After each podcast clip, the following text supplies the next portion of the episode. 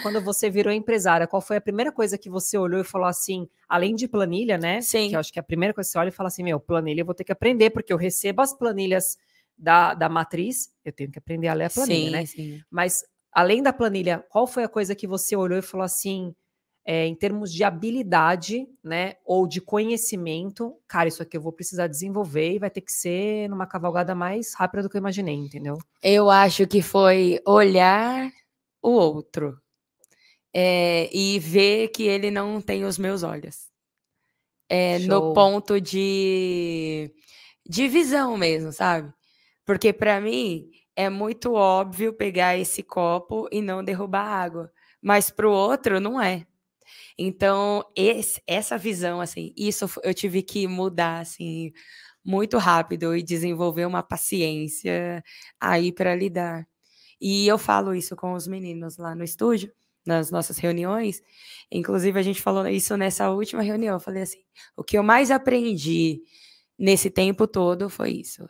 É entender que o outro não tem o meu olhar. Perfeito. Eu acho que a, a deixa disso que você está falando, né? A gente fala muito sobre análise de perfil comportamental, né? Sim. Então, as pessoas elas têm perfis diferentes do seu, elas têm vivências diferentes da sua, educação diferente da sua, cultura e gostos diferentes.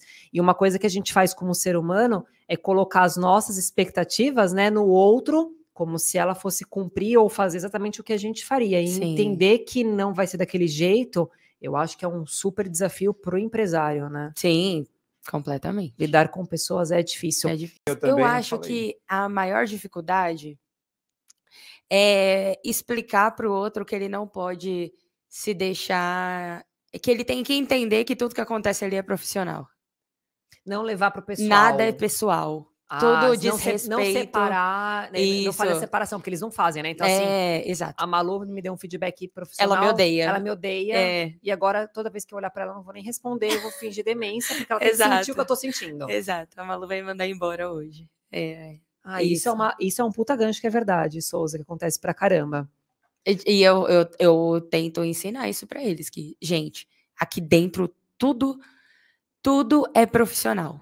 Eu adoro vocês, mas no trabalho vocês precisam fazer isso, isso e isso.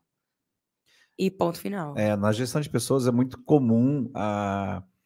Vamos lá, né? O ser humano ele se, ele, só ele se sente mais confortável quando ele fala, poxa, o elo entre amizade está ótimo. Está ótimo, exato. Então eu estou confortável. Nossa, o elo não está bom. E aí O não que é será assim, que eu fiz né? de errado? O que será que, que ela fez de É. errado e tal?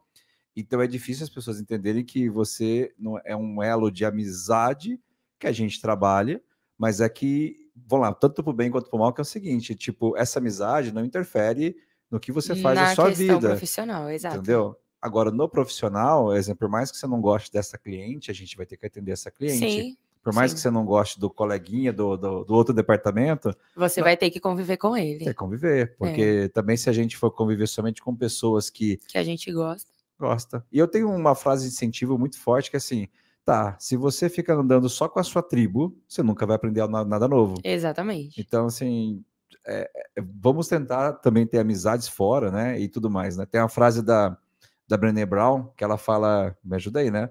Ela fala assim: atos de coragem sempre envolve incertezas, zona de risco e exposição emocional. Sim. Exato. Então, se. A coragem de ser É imperfeito, a coragem né? de serem perfeitos. coragem de ser adoro, perfeito. gente. Se não, se não tiver isso, não adianta. Então, as pessoas, a gente fala assim: tenha coragem. A pessoa fala: não, eu tenho coragem. Mas ela que não tem coragem de falar comigo. Exato. Eu tenho coragem de falar o que eu penso, mas ela não tem. Então eu falo assim, ó, se você não se expor emocionalmente, ah, não, não vou me expor porque eu acho que não. Então, tipo, não é coragem. Sim. Ah, não tem risco, não é coragem, entendeu? Que é do tipo assim, ah, Malu, é, colaboradores falam muito isso assim, nossa, eu larguei tudo para estar com você. Aí você fala, nossa, eu paguei seu salário certinho e tudo. Não, salário você pagou. Bom, eu te dei condições de trabalho iguais e tal. Isso também É, você sim. teve. Não, eu tive uma baita coragem de estar com você. Aí você fala, poxa, eu te, eu fiz uma exposição emocional sua? Não, né? Não nem cabe a isso. Teve risco, teve incertezas? Não, mas entendeu? Eu larguei tudo, eu larguei o outro trabalho. E muito comum também escutar é, eu tive várias outras propostas e não saí e não sair. para é, ficar com você. Aí você fala assim, nossa, que corajoso, né? Tem risco nessa sua. Ah, Não tem risco. Tem certeza? Não. Eu preferi ficar na zona de conforto e tudo, e por isso, olha que coragem e tal. Só que, de novo, o que, que essa pessoa está tentando fazer? Ela está tentando jogar o link, né, o elo com você, um peso para depois, quando você tiver que tomar uma decisão Uma racional, responsabilidade, né? Ela joga. Você não pesar pro lado dela. você não É, pesar, é. porque fala assim, nossa, eu recusei só essa semana três propostas e você Mas me dar um aí feedback desse. É, é uma manipulação, né? É, é uma chantagem emocional, É. né?